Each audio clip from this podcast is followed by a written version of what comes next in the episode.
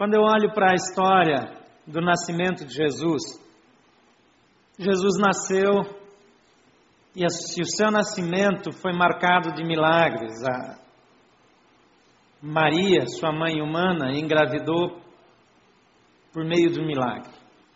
À medida que Jesus foi crescendo, a maneira como ele se comportava, como naquela ocasião em que ele ficou lá conversando com os mestres da lei, e seus pais foram embora, imaginando que ele estava andando no meio do grupo. Quando voltaram, encontraram ele conversando e aqueles entendidos da lei impressionados com aquilo que Jesus estava perguntando, questionando e, e tratando com eles. Eles foram guardando essas coisas no coração. Quando ele iniciou seu ministério, ele já começou fazendo um milagre num casamento. E à medida que ele foi avançando com seus discípulos, ensinava, dava esperança. Depois ele multiplicou os pães e peixes. Depois ele curou pessoas, ressuscitou mortos. A presença de Jesus, por onde Jesus andava, alguma coisa sobrenatural acontecia. As pessoas procuravam por Jesus, muitas vezes, não pelas melhores razões. Algumas pessoas não criam que ele fosse o Filho de Deus. Algumas pessoas não acreditavam que ele fosse aquilo que os discípulos acreditavam. Mas uma coisa todos sabiam: que por onde ele passava, algo especial acontecia. Se você abrir a sua Bíblia no Evangelho de Lucas, você vai ver Jesus ensinando.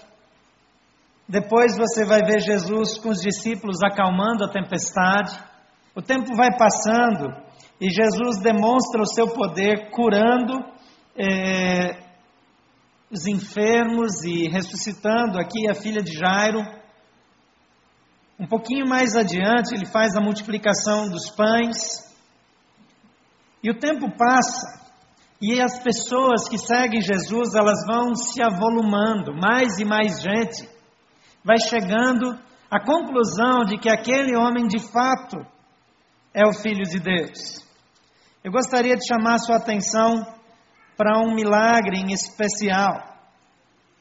No capítulo 13 do Evangelho de Lucas, a partir do versículo 10, tem uma história de uma mulher uma mulher que andava na sinagoga, uma mulher que à igreja da época, uma mulher que ela estava perto das pessoas que conheciam os ensinamentos, que sabiam acerca das leis de Deus. Aquela mulher passara não desapercebida, eu diria, mas sem que ninguém se importasse com ela por muito tempo. Mas um dia Jesus está naquele lugar.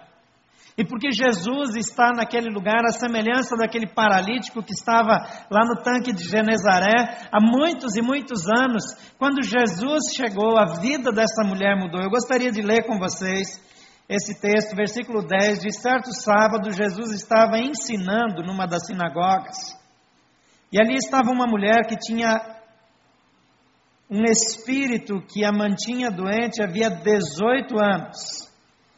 Ela andava encurvada e de forma alguma podia endireitar-se. Ao vê-la, Jesus chamou-a à frente e lhe disse: Mulher, você está livre da sua doença. Então lhe impôs as mãos e imediatamente ela se endireitou e passou a louvar a Deus. Indignado porque Jesus havia curado no sábado, o dirigente da sinagoga disse ao povo: Há seis dias em que se deve trabalhar, venham para ser curados nesses dias e não no sábado. O Senhor lhe respondeu: Hipócritas, cada um de vocês não desamarra no sábado o seu boi ou seu jumento do estábulo e o leva dali para dar-lhe água? Então esta mulher, uma filha de Abraão, a quem Satanás mantinha preso por 18 longos anos, não deveria no dia de sábado ser libertada daquilo que aprendia? Tendo dito isso, todos os seus oponentes ficaram envergonhados. Mas o povo se alegrava com todas as maravilhas que ele estava fazendo. Vamos orar mais uma vez. Pai, em nome de Jesus. Nós estamos diante da tua palavra e queremos ouvir a tua voz por meio dela. Que o Senhor se manifeste com toda a liberdade. Que o Senhor trate conosco e nos ensine, nos cure nessa tarde. E que assim como essa mulher possamos nos endireitar e possamos ter uma vida que glorifique ao Senhor. Que o teu amor e a tua graça se manifestem entre nós com toda a liberdade. Em nome de Jesus. Amém. Você pode guardar o esboço que você pegou na entrada e nós vamos usar em outra ocasião. Aqui nós temos uma mulher, como eu já mencionei, uma mulher que está no lugar certo, fazendo as coisas certas. O texto não traz muita informação. O texto diz apenas que Jesus estava ensinando numa das sinagogas. E naquela sinagoga era justamente a sinagoga onde frequentava essa mulher. E diz aqui o texto que ela tinha um espírito que a mantinha doente. Havia 18 anos. Alguém que tem uma doença séria, 18 anos, é muito tempo para ficar doente. E como eu disse, ela ia para o lugar onde as coisas deveriam acontecer. Muitas pessoas acreditam que se elas forem à igreja, elas vão ser abençoadas. Essa mulher talvez tivesse pensado isso. Mas a Bíblia nunca diz que a religião muda a vida de alguém. Ou que fazer um. manter práticas religiosas é, é, é, ou manter uma determinada liturgia em determinado dia da semana, é, que isso vai mudar a vida de alguém. O que muda a vida de uma pessoa não é nada a não ser a presença de Jesus Cristo. Tantas vezes ela foi para aquela sinagoga e disse que Jesus estava numa das sinagogas, então haviam outras sinagogas e, e, possivelmente ele não estava ali sempre naquele lugar. Mas naquele dia Jesus estava naquela sinagoga onde aquela mulher encurvada estava. 18 anos opressa. 18 anos com o que a Bíblia chama de espírito de enfermidade. Algo maligno que a deixava doente. Aqui não diz que a doença era que ela andava encurvada, mas diz que por conta disso ela andava encurvada e ela já não podia endireitar-se. Uma pessoa encurvada só olha para o chão. Uma pessoa encurvada não vê muito longe. Uma pessoa encurvada não consegue ter uma visão ampla das coisas porque a sua, seu raio de visão fica limitado. Se eu ficar encurvado aqui, nem tanto, não é tão encurvado, talvez como essa mulher andasse, eu só vejo aqui até as primeiras cadeiras. Mas se eu quero enxergar até o fundo, eu preciso me endireitar, mudar de posição. Algo que essa mulher não podia fazer. Eu vejo que muitas pessoas nos nossos dias estão andando encurvadas. Perderam a visão, perderam a expectativa de vida, perderam a alegria de viver, perderam a esperança, perderam a fé na vida, só vivem cuidando das suas coisas, dos seus negócios, do seu dinheiro, da sua casa, é, é dos, daquilo que, que lhe chama mais atenção, talvez até a sua família em parte, mas não conseguem olhar mais adiante porque a sua visão é voltada para o chão. A Bíblia diz que quando o homem pecou, o homem perdeu essa capacidade de ver as coisas do jeito de Deus. A Bíblia diz mesmo que o homem morreu.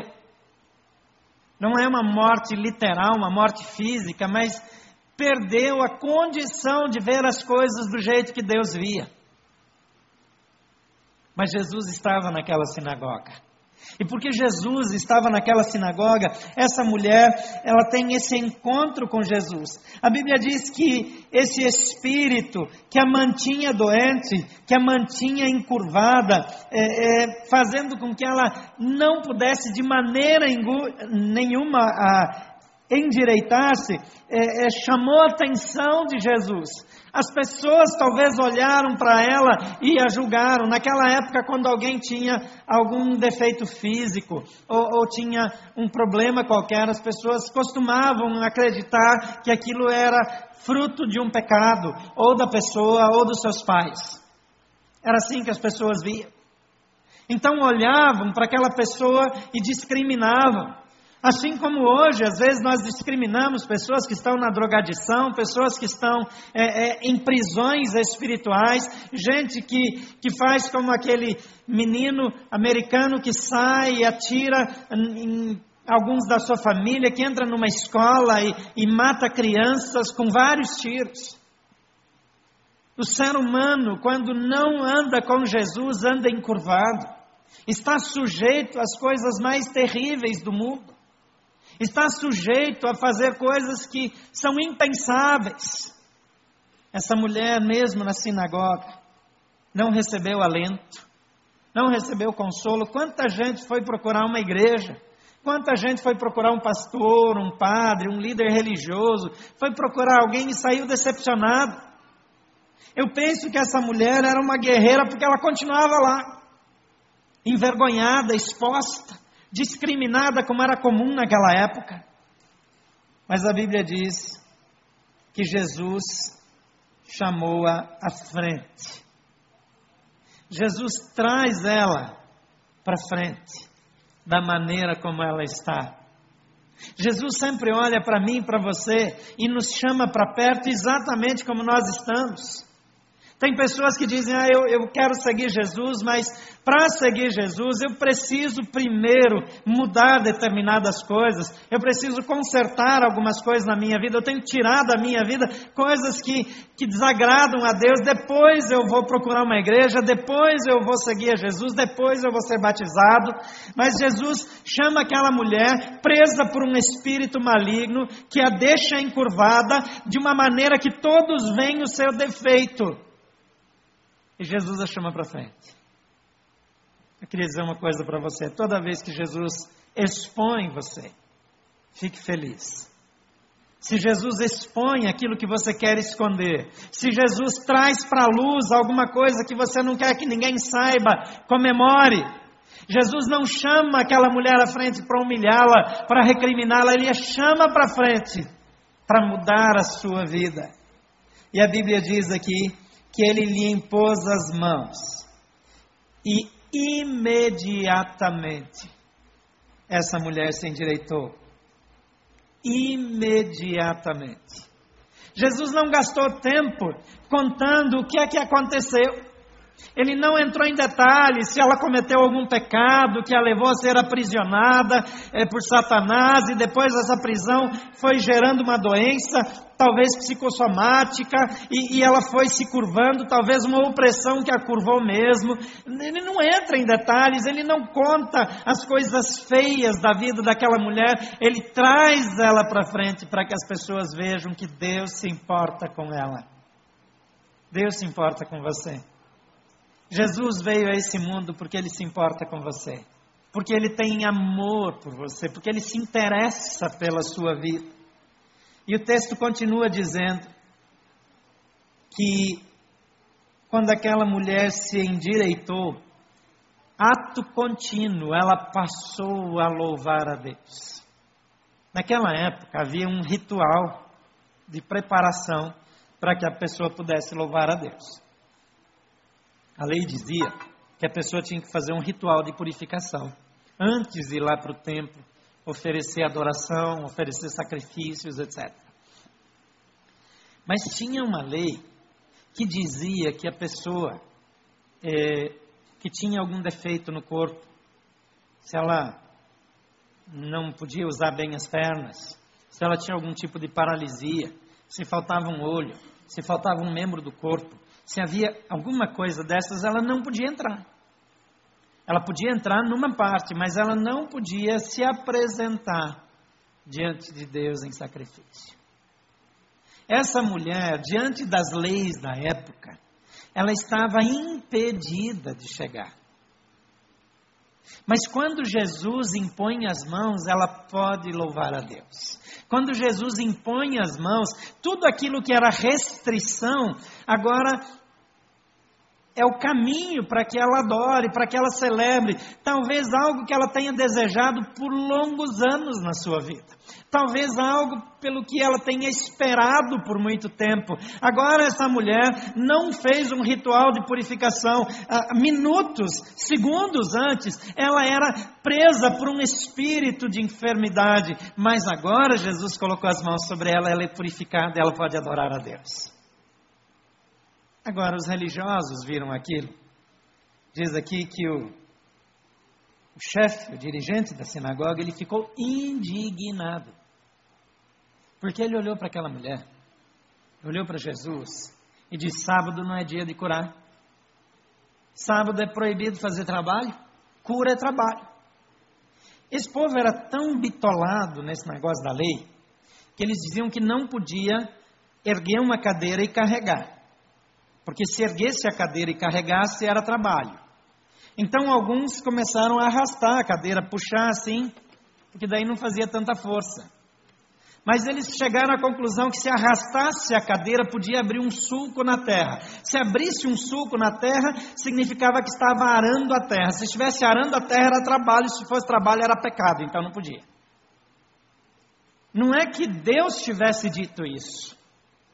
Sempre que nós interferimos e, e, e, colocamos a nossa mão nas coisas de Deus, nós acabamos atrapalhando. Aqui esse homem também está atrapalhando. Ele está dizendo: vocês têm seis dias da semana, venham para ser curados nesses seis dias e não no sábado. Ele não tem alegria porque aquela mulher que está há 18 anos ali faz parte da comunidade dele, encurvada. Ele deveria se prostrar diante de Jesus, pedir perdão, porque ele nunca fez nada por ela, mas não, ele está indignado. Às vezes, nós achamos que alguém não merece perdão. Às vezes, nós achamos que alguém fez tanto mal que não deveria ser incluído, que merece castigo mesmo. A Bíblia diz que todos nós pecamos, indistintamente, todos nós decaímos da glória de Deus, e, e nós só somos reatados, nós só podemos nos logar a, a, ao mover de Deus, nós só podemos nos reconectar com Deus por causa de Jesus Cristo. Não há nada em nós melhor do que no mais vil eh, dos homens desse mundo. A diferença entre ele e nós é graça de Deus. Essa mulher presa por um espírito imundo, num segundo, no outro segundo, é alguém que pode louvar a Deus é alguém que está feliz, é alguém que a sua vida foi transformada. Então, presta atenção nisso. Não existe ninguém no seu círculo de conhecimento que não possa ser transformado por Deus. Não existe nenhum problema na sua vida, ou na sua família, no seu casamento, nos seus filhos, nos seus negócios, onde quer que seja, que Deus não possa mudar. Não existe nada que desqualifique você para que Deus o ame. Deus já decidiu amá-lo. Deus ama você, a ponto de enviar seu filho. E Jesus veio a esse mundo para demonstrar esse amor. Esse homem então reclamou e Jesus desmascara essa falsa religiosidade. Ele diz: religiosidade não tem valor. Ele demonstra que guardar leis, se enrijecer, tentar controlar as coisas, não agrada a Deus. O que agrada a Deus é confiar nele, é depender dele, é amar pessoas mais do que coisas. Ele diz: qualquer um de vocês não pega o boi ou um jumento e desamarra no sábado e leva para beber água? Agora, essa filha de Abraão, como é que eu não teria misericórdia dela? Não há nada que deva ser colocado antes das pessoas. A Bíblia diz: Amarás ao teu Deus de todo o teu coração, de toda a tua alma, de todo o teu entendimento, e ao teu próximo como a ti mesmo. A Deus e ao próximo. A Deus e ao próximo. Jesus está entre nós. O mesmo Jesus que amou essa mulher, considerada indigna pelas pessoas daquele tempo, ele está entre nós. Ele diz: ela estava presa há 18 longos anos. Existem prisões no seu coração. Essa mulher encontrou-se com Jesus. E porque ela encontrou-se com Jesus, a vida dela mudou. Não há nada nem ninguém que possa impedir que Jesus ame você. Não há nada que possa impedir que Jesus faça um milagre na sua vida, desde que você queira e creia, desde que você receba e esteja diante dele. E eu quero lembrá-lo mais uma vez, ele está aqui agora mesmo. Ouça o que ele tem para dizer. Jesus está entre nós. Cristo veio a esse mundo para que você fosse alcançado, como aquela mulher, como tantos foram alcançados por seu amor. Ele amou você. E a Bíblia diz que quando nós cremos que Jesus é o Filho de Deus, cremos que Ele morreu por nós, mas ressuscitou, e nós aceitamos o seu amor, o seu perdão, a Bíblia diz que nós vamos ser salvos. Por isso que a Bíblia o chama de Salvador. Ele ama você. Ele não quer que você ande encurvado. Ele não quer que você tenha limitações para ver. Ele não quer dependências. Ele não quer falta na sua vida. Mas Ele quer te dar abundância da sua presença e da sua provisão. Quando nós oramos e dizemos, Jesus, eu creio que tu és o Filho de Deus. Eu creio que tu vieste a esse mundo por mim. E eu aceito teu amor, teu perdão. A Bíblia diz que tudo muda. Você quer fazer essa oração agora mesmo? Por favor, feche seus olhos. Vamos todos repetir comigo. Diga: Senhor Jesus, reconheço que tu és o Filho de Deus, que veio a esse mundo para trazer salvação. Eu reconheço que por mim mesmo ando encurvado e não consigo ver claramente. Mas se tu colocares as mãos sobre mim, eu me endireitarei e verei claramente. Por isso eu te recebo em minha vida como meu Senhor e meu Salvador perdoa os meus pecados e muda a minha história. Em nome de Jesus. Amém. Por favor, continue com seus olhos fechados. Se você quer validar essa oração na sua vida, se você está desejando receber Jesus pessoalmente, eu não estou perguntando se você tem religião, eu não estou perguntando se você quer voltar aqui algum outro dia, nem se você gostou da música hoje, mas se você quer Jesus na sua vida, se você quer o poder transformador, o amor restaurador de Jesus, então enquanto eu oro por você, mantenha uma de suas mãos erguidas.